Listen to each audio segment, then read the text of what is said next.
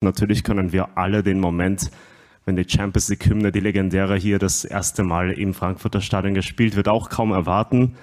Das wird nur als Info um 18 Uhr 42, also drei Minuten vor Spielbeginn der Fall sein. Ja, das war Bartosz Niedzwitzki, der Pressesprecher von Eintracht Frankfurt und so hat der gestern die Pressekonferenz eingeleitet und ich finde, so können wir heute auch gut in die Sendung gehen. Das wird ein richtig cooler Champions League Tag, nicht nur für alle Eintracht-Fans. Wir sprechen drüber. Außerdem gab es gestern ja schon Spiele und da gab es einen fröhlichen BVB und einen tief enttäuschten Domenico Tedesco. Es hat wieder nicht geklappt mit einem Sieg für RB Leipzig. Es gab eine Klatsche von Schachtja Donetsk. Müssen wir heute natürlich auch drüber reden reden. Ich bin André Albers. Stammplatz. Dein täglicher Fußballstart in den Tag. Da war ja was los gestern in der Champions League. Schön, dass ihr mit dabei seid. Mittwochmorgen Stammplatz. Kili ist natürlich auch wieder mit am Start. Moin, hat Spaß gemacht, gestern Abend mit dir Fußball zu gucken, sage ich ehrlich. Ja, aber war auch ein bisschen verrückt. Ich würde sagen, wir machen mit der Reihe nach. Ne? Fangen an mit den Spielen von gestern und starten mit dem BVB. Easy peasy 3-0 gegen Kopenhagen. Der Kollege Jonas Ortmann war im Stadion. Wir hören rein. WhatsApp ab. Mit drei Toren schießt sich Borussia Dortmund für Erling Haaland. Nächste Woche gibt es ja das Wiedersehen mit dem Superstürmer, der für 16 Millionen zu Manchester City und Pep Guardiola gelaufen ist. Ja, ein Spiel, wo richtig viel drin war. Eine geile Stimmung, wir wissen es alle, wir haben es gestern gesagt, die Südtribüne ist zurück. 80.000 hätten reingedurft, 70.000 waren da. Ja, man muss sagen, der Auslandsblock, der hat hier ordentlich Alarm gemacht. Schon vor dem Spiel gab es Chaos-Szenen. Und zwar sind Raketen in den Dortmund-Block geflogen. Eigentlich die ganze erste Halbzeit gab es Pyrotechnik durch. Und ja, der Block hat gebrannt, kann man sagen. Kurz nach der Halbzeit hat dann auch die Südtribüne geleuchtet. Also ich glaube, das war ein großes Spektakel mit dann am Ende auch unschönen Szenen. Nach dem Tor gegen Kopenhagen wurde es nochmal wild im Block. Die Polizei ist aber dazwischen, es ist nichts Wildes passiert. Ja, insgesamt sportlich ein geglückter Start für Borussia Dortmund in die Champions League. Jetzt geht Samstag nach Leipzig und da will man jetzt die positive Serie, man hat ja jetzt auch dreimal in Folge zu Null gespielt, weiterführen. Liebe Grüße aus Dortmund und bis bald. Ja, ich glaube, da waren gestern alle zufrieden. Ja, war ja so wie angekündigt, 2, 3, 4, 0 musst du machen. Die erste Halbzeit, oder besser gesagt, die ersten 30 Minuten haben sie sich ein bisschen schwer getan, bis dann zum Führungstor von Reus.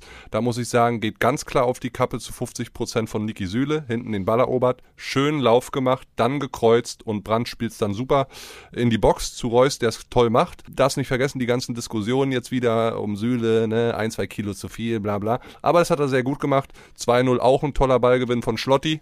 Äh, und dann Guerrero mit einem guten Körpereinsatz, habe ich lange nicht von dem Jungen gesehen. Ein gutes Tor gemacht und dann hinten raus macht Bellingham noch eins. Ja. Also was Jonas ja gesagt hat und was mir auch nicht so gut gefallen hat, ist dieses Theater von den Kopenhagen-Fans. So muss man nicht machen, unnötig. Ja, es gibt halt eine Dortmunder Fanfreundschaft mit dem Erzrivalen vom FC. Gut, ist dann halt wieder so. Sehen natürlich alle Leute bei der UEFA nicht gerne jetzt mit den ganzen Stehplätzen. So. Aki Watzke und Union Berlin sei Dank. Die lagen ja der UEFA in den Ohren, was diese Stehplätze angeht. Kommt dann einfach nicht geil rüber. Aber lass uns positiv bleiben. Halea, auch im Stadion. Reus hatte Gänsehaut, äh, als er reingekommen ist und ihn gesehen hat. Also schönes Bild. Alles in allem muss man sagen, für Borussia Dortmund ein sehr schöner Abend. Wenn wir dann auf das andere deutsche Spiel gucken, können wir das glaube ich nicht so sagen. RB gegen Donetsk. Und wir haben ja beide gesagt, ja, okay, das werden sie ja wohl gewinnen. Ne? Muss er auch, weil sonst ist er weg, der Tedesco. Wir hören uns erstmal an, was Stan Hornig, unser RB-Reporter, sagt. Hallo André, hallo Kili. Was will man dazu sagen? Pfiffe auf den Rängen, hängende Köpfe auf dem Rasen und ein ratlos dahinschauender Domenico Tedesco. Nach dem 1 zu 4 gegen Donetsk sieht es danach aus, als könnte es das letzte Spiel für den Trainer gewesen sein. Der versuchte gegen Donetsk nochmal alles, um seinen Job zu retten. Aber irgendwie sollte es an diesem Abend nichts werden. Ging schon gut los in der 16. Minute, als Torwart Peter Gulaschi sich einen XXL-Bock leistete und völlig freistehend einen Ball vertändelte und der ukrainische Gegenspieler nur noch ins leere Tor einschieben musste. Leipzig hat danach alles versucht, aber irgendwie ideenlos und symptomatisch für die aktuelle Spielzeit verunsichert, noch irgendwie was zu reißen. Klappte irgendwie nicht. In der zweiten Halbzeit kurzzeitig Hoffnung, weil Sima Khan das 1-1 erzielte auch nur 80 Sekunden später mit der zweiten Halbchance oder der ersten richtigen Halbchance das 1 zu 2, auch noch ein abgefälschter Ball von Abwehrchef Willi Orban. Und dann nahm das Elend seinen Lauf. Leipzig kassierte noch das 1 zu 3, das 1 zu 4 und in der 85. Minute verließen viele Fans schon vorzeitig das Stadion. Denn was heute passiert war, statt einer wieder, Wiedergutmachung für das 0 zu 4 gegen Frankfurt einfach noch ein weiterer Tiefpunkt für RB. Der Glanz des Pokalsiegs im Mai ist längst weg. Das war es erstmal aus Leipzig. Schönen Abend. Wir hören uns. Macht's gut da hört man auch so Reporter, die sind zwar keine Fans, aber sind ja dicht dran und das macht so jemanden auch betroffen. Ne? Die haben ja auch mit den Trainern zu tun und so. Du hast es ja auch schon mal erklärt. Ja, und Stan ist ja noch nicht so lange RB-Reporter, ist seine erste Saison, ne? hat ja lange Magdeburg betreut äh, in der dritten und in der zweiten Liga und jetzt schon die erste Trainerentlassung nicht mal Mitte September zu erleben, wahrscheinlich. Ja. Ich weise hier auch ganz klar darauf hin, Redaktionsschluss für diesen Podcast war letzte Nacht um 2 Uhr. Also wenn ihr heute uns am Nachmittag hört oder so und der schon weg ist, verzeiht uns, aber lass uns zum Spiel kommen. Also die Truppe gespielt wie eine zerdrückte Dose. Gar nichts, also wirklich gar Der Tedesco hat ja hinterher gesagt, ja, und wir sind angelaufen und bla und so. Ja, und, und ganz klar, Minzlaff hat es ja im Vorfeld auch äh, vorm Spiel gefordert im Interview, hat die Mannschaft in die Pflicht genommen, wieder drei Kilometer weniger gelaufen. Ich will jetzt nicht alles an der Laufleistung äh, festmachen, aber dann auch fängt ja schon scheiße an mit diesem Gulaschi-Ding da. Das Stadion nicht mal ausverkauft. Äh, du hast eigentlich nur ukrainische Fahnen gesehen, hat mich auch sehr gefreut. Es war so ein bisschen positiv für die Ukrainer. Ja. Äh, gutes Zeichen für die, aber. Wirklich also, nicht annähernd voll das Stadion, muss man ganz ehrlich ja, sagen. Aber ansonsten also wirklich auch ein absolutes Armutszeugnis da gestern Abend. Das hat mir überhaupt nicht gefallen. Also die Abwehrreihe auch gar nicht funktioniert. Ein Konter nach dem anderen nachher gefressen. Da machst du den Ausgleich kriegst dann 80 Sekunden später, äh, bist halt überhaupt nicht wach, da 2-1. Weißt du, was ich mich gefragt habe? Guck mal, ich weiß, man hat den Move nur einmal, ne? Aber der Tedesco wusste ja, ich darf hier heute nicht verlieren. Ich darf hier auf keinen Fall verlieren. Die liegen 1 und hinten zur Halbzeit. Was machst du als Trainer? Was hättest du gemacht? Ich hätte gesagt, Leute, kriegen wir heute auf den Arsch, bin ich weg, die schmeißen mich hier raus. Wollt ihr mich als Trainer behalten oder nicht? Den Move hätte ich, glaube ich, gestern gezogen. Hat ja, er das gemacht? Was meinst du? Kann ich mir fast nicht vorstellen. Du versuchst halt in der Halbzeitansprache die Mannschaft dann auch so ein bisschen aufzubauen und du musst ja auch mal ganz klar sagen, die wirken ja total verunsichert. Ich weiß nicht, was in diesen 110, 115 Tagen, ich habe es ja schon angesprochen, seit dem Pokalsieg passiert ist. Wollen die nicht mehr für einen Trainer spielen? Weiß ich nicht. Ich sah äh, gestern fast so aus. Laschi hat gesagt, sie wollten unbedingt. Äh, also den richtigen, maximal ultimativen Kampf habe ich einfach nicht gesehen. Und über die Folgen, ob Tedesco jetzt entlassen wird oder nicht, kann man jetzt diskutieren. Aber das ist ja ein André, es ist ein Himmelfahrtskommando. Samstag gegen BVB. Dann spielst du gegen Real, dann in Gladbach. Ja. Du hast nur englische Wochen bis auf diese eine Länderspielpause. Also selbst wenn jetzt ein neuer Trainer kommt, angeblich haben sie ja jetzt nicht unbedingt einen in der Hinterhand, obwohl wir über Marco Rose spekuliert haben. Ja. Das würde ja auch absolut Sinn machen. Aber nicht mal interimsmäßig sollen sie jemanden haben. Aber welcher Trainer stellt sich jetzt dann dahin? Du kannst doch gar keine Philosophie in diese Mannschaft reinbringen. Also bei nur englischen Wochen, wie willst du das machen? Da ist ja nur Wunden lecken und irgendwie Pflege vom Körper angesagt. Ja, vor allem, du hast es gerade angesprochen, ne? Dortmund, Real, Gladbach und dann sind ja danach die Gegner. Vielleicht lohnt es sich tatsächlich erst nach dem Gladbach-Spiel zu wechseln, weil dann spielst du gegen Bochum, gegen Celtic, gegen Mainz, nochmal gegen Celtic, gegen Hertha, gegen den HSV.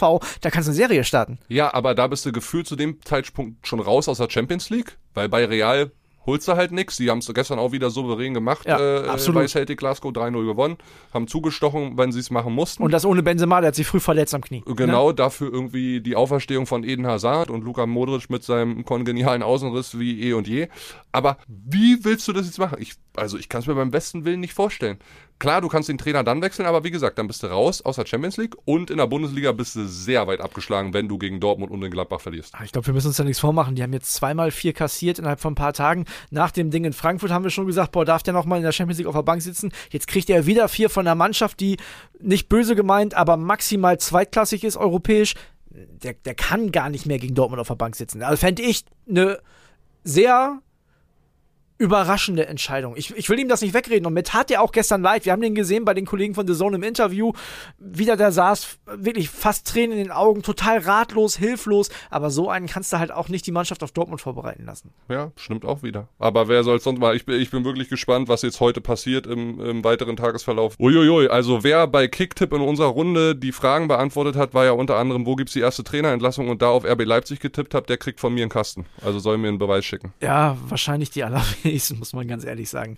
Ich würde sagen, wir machen jetzt auf die Spiele gestern einen Deckel drauf, auch wenn da natürlich eine Menge drin war und uns das auch in den nächsten Tagen noch beschäftigen wird und gucken auf das, was heute passiert. 1845, Eintracht Frankfurt. Auf The Zone. auf The Zone. Und bevor wir beide nochmal drüber schnacken, ich habe angerufen beim Kollegen Roman Unger, der ist in Frankfurt richtig heiß und wir hören jetzt rein. Anruf bei Roman Unger. Roman, grüß dich, André hier. Wie ist es in Frankfurt? Ja, in Frankfurt ist die Vorfreude natürlich immens groß auf heute Abend. Es ist ein ganz besonderer Moment. Erstes Spiel in der Champions League-Geschichte von Eintracht. Alle sind enorm heiß. Sogar der Aufsichtsratsboss hat gesagt, er kriegt Gänsehaut, wenn dann heute Abend die Champions League-Hymne läuft. Also, das ist schon ein ganz besonderer Moment, der heute auf Eintracht wartet. Ja, tolle Euronächte gab es auch in der vergangenen Saison. Ist aber jetzt schon noch mal was anderes, wenn jetzt wirklich die Champions League ansteht, oder? Ich glaube schon. Da haben alle, alle drauf hingefiebert. Eintracht war ja schon mal in der Vergangenheit im Europapokal der Landesmeister vertreten, sogar im Finale damals gegen Real, aber das ist ja schon sehr, sehr lange her und jetzt dieses, dieses Champions League-Gefühl zu spüren, ähm, das reißt nochmal alle komplett mit. Es wird eine große Choreo geben, die über die Fantribüne, über die Nordwestkurve hinausgeht. Ähm, ich habe schon mal einen Blick ins Stadion werfen können gestern und da wurden zum Beispiel auf der Haupttribüne schon weiße und schwarze Fähnchen verteilt. Die Fans, die im Stadion sind, die werden ein gigantisches Erlebnis heute haben. Ja, lass uns zum Spiel kommen und ich würde sagen, Roman, wir fangen an mit dem Gegner. Sporting Lissabon hat in der vergangenen Saison den BVB rausgehauen aus der Champions League Gruppe. Was ist denn das für eine Mannschaft? Ja, das ist eine portugiesische Traditionsmannschaft. Nach Benfica und Porto würde ich sagen, die größte Mannschaft äh, in Portugal. Aber bei denen läuft es noch nicht so rund. In der Liga sind sie noch nicht ganz so in Tritt gekommen, spielen da eher im Mittelfeld mit. Aber man muss vor allen Dingen, du hast den BVB angesprochen, die letztes Jahr gegen Sporting unter anderem 1 zu 3 verloren haben. Da muss man Gonçalves auf dem Schirm haben, den Linksaußen. Der hat auch damals gegen den BVB äh, doppelt getroffen. Und ich glaube, ähm, den sollte man in den Griff bekommen, wenn man ein gelungenes Champions League-Debüt heute feiern will. Und aus Bundesliga-Sicht vielleicht kann man noch St. Just nennen, den Innenverteidiger, der ja erst vor der Saison von Mainz nach Lissabon gewechselt ist. Den kennen vielleicht einige noch. Nun ist es ja so, dass die Eintracht am Wochenende ein richtig gutes Spiel gemacht hat gegen Leipzig, aber auch ein paar Blessuren davon getragen hat. Sebastian Rode, der Kapitän, wird nicht dabei sein, oder? Nee, das ist ganz bitter. Der Kapitän, der wird fehlen beim ersten Champions League-Spiel der Eintracht. Er hat ja schon mal Champions League gespielt mit Bayern und dem BVB, aber eben noch nicht für die Eintracht. Der wird leider nicht dabei sein. Das heißt, Kevin Trapp, unser Nationaltorwart, wird die Mannschaft aufs Feld führen. Und für Rode wird sehr wahrscheinlich Junior Ibimbe spielen. Das ist ein neuer Mittelfeldspieler, der von PSG kam. Der kam auch für Rode gegen Leipzig schon rein nach 32 Minuten und hat da, muss ich sagen, wirklich eine gute, gute Vorstellung gezeigt. Sehr körperbetonter Spieler, der keine Angst hat. Und ich glaube, wenn er da so spielt wie gegen Leipzig, dann äh, muss man sich als Eintracht-Fan auch keine Sorgen machen, dass Sebastian Rode fehlt. Aber natürlich, wegen seiner großen Erfahrung, ist das natürlich schon eine Schwächung.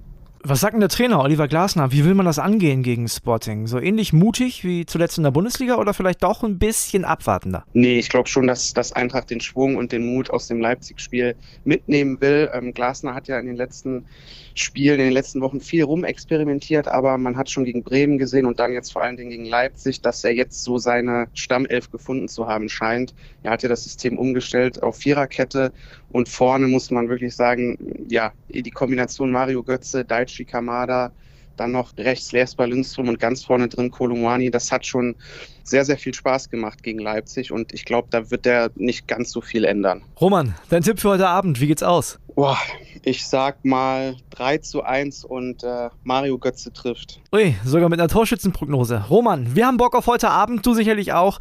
Ich hoffe, du meldest dich nachher aus dem Stadion. Viel Spaß. Mache ich sehr gerne. Da ist alles vorbereitet. Die dürfen heute auch nicht verlieren gegen Sporting. Das wäre traurig, das, das, das wäre schade, wird nicht zur Story passen. Wären sie auch nicht. Also ich glaube, die Eintracht wird es äh, souverän gewinnen. Äh, Roman hat es ja angesprochen, besondere Choreo, die Fans sind richtig heiß, Champions League Debüt, alle haben Bock in Frankfurt. Wenn die diesen Euro-Spirit gleich wieder entfachen können von der letzten Saison, dann mache ich mir da überhaupt keine Sorgen. Also gibt ein bisschen Diskussion auch rund um dieses Sporting-Umfeld. Der Ruben Amorin, der Trainer, hat jetzt äh, mal dann auch mit Gonçalves im Mittelfeld gespielt und nicht auf links außen. Dann war der Innenverteidiger und Kapitän auf einmal in der Sturmspitze, weil der der beste äh, Kopfballspieler ist. Der Licht. ja, ist eine sehr junge Mannschaft, 24,1 Jahre im Schnitt. Ich denke, Eintracht macht es souverän. Hoffen wir. Ich drücke die Daumen und wie gesagt, wird nicht zur Story passen, wenn die da heute ihr erstes Champions League-Spiel verlieren. Wir gucken weiter, denn äh, wir haben eine Menge auf dem Zettel heute. Es geht zu Bayer Leverkusen. Die spielen beim FC Brügge. 21 Uhr auf The Zone, Leute. Kili, hab ich dir schon meine Brügge-Geschichte erzählt? Gibt's da eine? Es gibt eine Brügge. Ich war schon mal im Stadion, tatsächlich in der Champions League, im Jan-Bredels-Stadion. Und zwar beim FC Brügge gegen Borussia Dortmund. War am 18. September 2018. Das Spiel war unspektakulär. Am Ende 0-1. Pulisic hat kurz vor Schluss getroffen, ich glaube 85. Aber die Geschichte dahin. Also ein Kumpel und ich haben uns tagsüber erst entschieden, dahin zu fahren. Ne? Mhm. Sind dann von Ostfriesland aus da stundenlang hingeeiert kamen erst kurz vor Spielbeginn da an und haben keinen Parkplatz gefunden. War eine Katastrophe. Und dann kam ein netter belgischer Opi, kam aus seinem Haus raus, hat gesehen, wir waren verzweifelt, hält uns an mit dem Auto und sagt, ihr könnt bei mir auf der Auffahrt parken. Geil. Weltklasse, ohne Scheiß. Mega. Wir dann 150 Meter vom Stadion weg auf der Auffahrt geparkt. Das war unser Held des Abends. Belgischer Ehrenmann. Also, tolle Geschichte, oder? Sehr nice. Ich, ich erzähle ja immer mal wieder meine Anekdoten ganz gerne hier. Jetzt hören wir uns Pippo Ahrens an. Äh, der erlebt nämlich heute eine neue Anekdote, aber wir hören erstmal rein, was er erwartet. Mit 27 Jahren erfüllt sich für Robert Andrich ein Traum. Zum ersten Mal läuft der Mittelfeldspieler von Bayer Leverkusen am Mittwochabend in Brügge in der Champions League auf. Das wird ein berührender, ein besonderer Moment für mich, sagte Andrich am Dienstagabend nach der Ankunft in Brügge. Leverkusen hofft, durch die Champions League neuen Schwung auch für die Bundesliga zu bekommen. Trainer Gerardo Seoane drückte das auf der Pressekonferenz in Brügge dann so aus. Er sagte, die Vorfreude auf diesen Wettbewerb ist sehr groß. Klar, wir können die schwierige Situation nicht einfach vergessen machen, aber wir haben die Hoffnung, dass die Champions League Energie freisetzt und eine zusätzliche Motivation für Spieler und Mannschaft ist. Der FC Brügge ist zurzeit Tabellendritter in Belgien, ist mit 16 Punkten aus sieben Spielen gestartet und Jean-Marie Pfaff, die belgische Torwartlegende, die hat uns in einem Interview gesagt, Leverkusen sollte Brügge nicht ins Spiel kommen lassen, denn das kann dann ganz schnell passieren, dass Brügge Bayer die Hosen auszieht. Brügge hat den Topstar Charles Catella an AC Milan verkauft, aber von Benfica Lissabon kam mit Roman Jaremczuk ein toller Spieler dazu und Pfaff sagt, das ist die beste belgische Clubmannschaft und ich traue ihnen zu, dass sie es auch bis ins Achtelfinale der Champions League schafft. Das will Bayer Leverkusen auch und dafür muss in Belgien sofort ein Sieg im ersten Spiel in der Gruppe B her. Ja, der FC Brügge, die Übermacht fast schon in Belgien in den letzten Jahren. In den Playoffs letzte Saison klar durchgesetzt, haben die Liga gewonnen. Ja.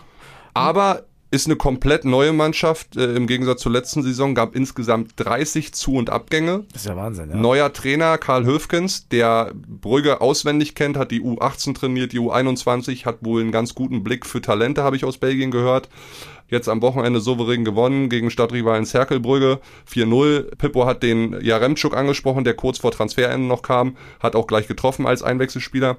Spielen in der Regel mit einer Doppelspitze. Der für euch wohl bekannteste Spieler aktuell ist Mignolet, kennen wir alle aus Liverpool-Zeiten. Klar, ein Keeper. Und da muss man mal gucken. Sind auf jeden Fall eine torgefährliche Mannschaft, haben schon 17 Tore geschossen die Saison.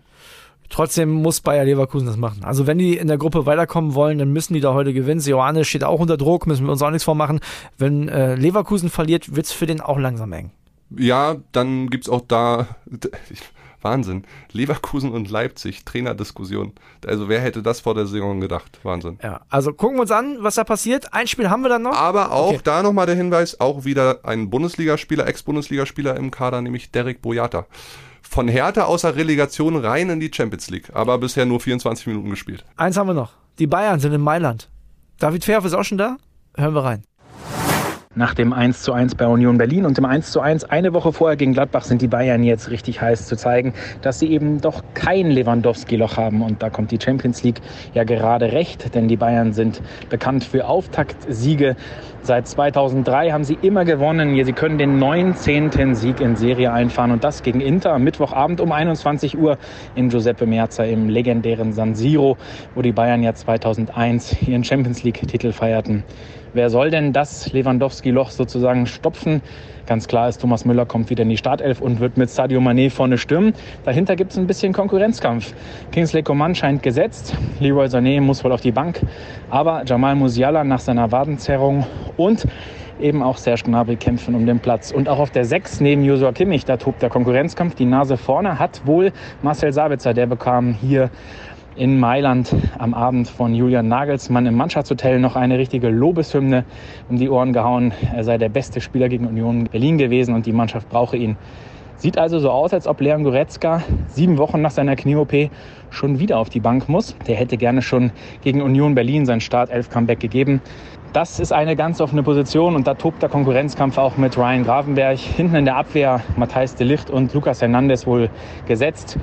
Rechts Benjamin Pavard und links Alfonso Davis ganz klar. Im Tor natürlich Manuel Neuer, der schon 2011 mit Schalke einen super 5 zu 2 bei Inter feierte und sich gerne daran zurückerinnerte. Also ein ganz heißer Auftakt in die Gruppenphase. Vielleicht eben der schwierigste Gegner, weil man ihn unterschätzen könnte, obwohl Inter 2 zu 3 gegen den Stadtrivalen AC am Wochenende verloren hat. Aber natürlich ein bisschen alle schauen auf das Top-Duell am nächsten Dienstag gegen den FC Barcelona und Robert Lewandowski gegen die Ex-Tormaschine des FC Bayern, die die Münchner jetzt in Mailand ersetzen müssen. Ja, erstmal ganz spannende Geschichte mit dem Sabitzer. Ne? Wenn Goretzka da heute nochmal auf der Bank sitzt, findet der, glaube ich, nicht so geil. Ja, langsam kann er den Leon mal loslassen von alleine, sonst, keine Ahnung, platzen die Muskeln oder so. Ich weiß es nicht. Ja, aber wenn Julian Nagelsmann sich hinsetzt, sagt, der war unser bester Mann gegen Union Berlin und der macht das bis jetzt überragend, was willst du machen? Dann kannst du ja nicht rausnehmen. Ja, auf jeden Fall. So oder so kommt Inter zur rechten Zeit für die Bayern. Die ja. stehen echt schlecht da. Aktuell ist ein bisschen Krise unter Simone Inzaghi, der letzte Saison übernommen hat. Ist ja der Bruder von Pippo Inzaghi von der Italien-Legende.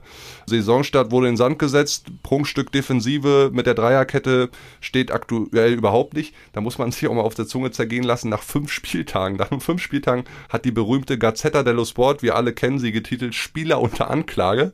Also die haben da schon jeden auseinandergenommen. Also Defensive ist gerade löchrig, Stars sind außer Form, die tun sich alle schwer. Was mit Lukaku? Der ist verletzt, fällt mit einer Muskelverletzung noch mehrere Wochen aus, haben jetzt am Wochenende das Stadtderby gegen AC verloren, die ja gestern auch nur 1-1 gespielt haben in Salzburg. Ne? Also ja, Hoffnungen sind da auf Edin Dzeko, der ist 36. Müssen die Bayern eigentlich machen, meinst du, ne? Ja, also ich gehe stark davon aus, dass die Bayern das Ding locker, easy, flockig ziehen. Il Grande Bayern kommt, haben die italienischen Medien getitelt. Ich meine, ist ja auch so. Und die Bayern haben zuletzt gegen tiefstehende Mannschaften gespielt. Wenn Inter das momentan nicht hinkriegt, umso besser. Würde mich freuen, wenn Insagi Robin Gosens von Anfang an loslässt heute. Ja, gucken wir uns an. Auch da 21 Uhr auf der Zone. Ich würde sagen, machen wir Deckel drauf, oder? Ja, über Manuel Riemann wollen wir nicht mehr sprechen. Du, das, was er gesagt hat, er hat sich ja auch schon entschuldigt, ne? Der hat seine Mitspieler ein bisschen beleidigt. Ich will das auch gar nicht wiederholen, was er gesagt hat, wollte er nämlich in seiner Entschuldigung auch nicht. Böses Wort mit M auf jeden Fall. Und ich finde das ja gut. Ich habe das ja schon letzte Woche gesagt. Ich finde gut, dass die Bochumer jetzt mal ein bisschen Feuer bei sich selber im Training haben, bei sich selber auch mal die Fehler suchen, weil anders funktioniert das auch nicht. Ansonsten werden die auch weiter mit null Punkten durch die Liga gehen. Böse Wörter mit M, muss ich nochmal drüber nachdenken. Komm, lassen wir, lassen wir, lassen wir. also, Deckel drauf, Champions League gucken heute Abend. Schönen Abend, verfolgt das, wir verfolgen das auch. Äh, genauso was mit RB und Tedesco abgeht. Entweder wir machen ein Update oder wir sprechen dann spätestens morgen drüber. Ja. Auch alles über die Champions League-Spiele äh, dann von heute Abend. Ist eine geile Woche, macht jetzt schon total Spaß. Wir freuen uns auf morgen. Bis dann. Ciao, ciao. ciao, ciao. Stammplatz. Dein täglicher Fußballstart in den Tag.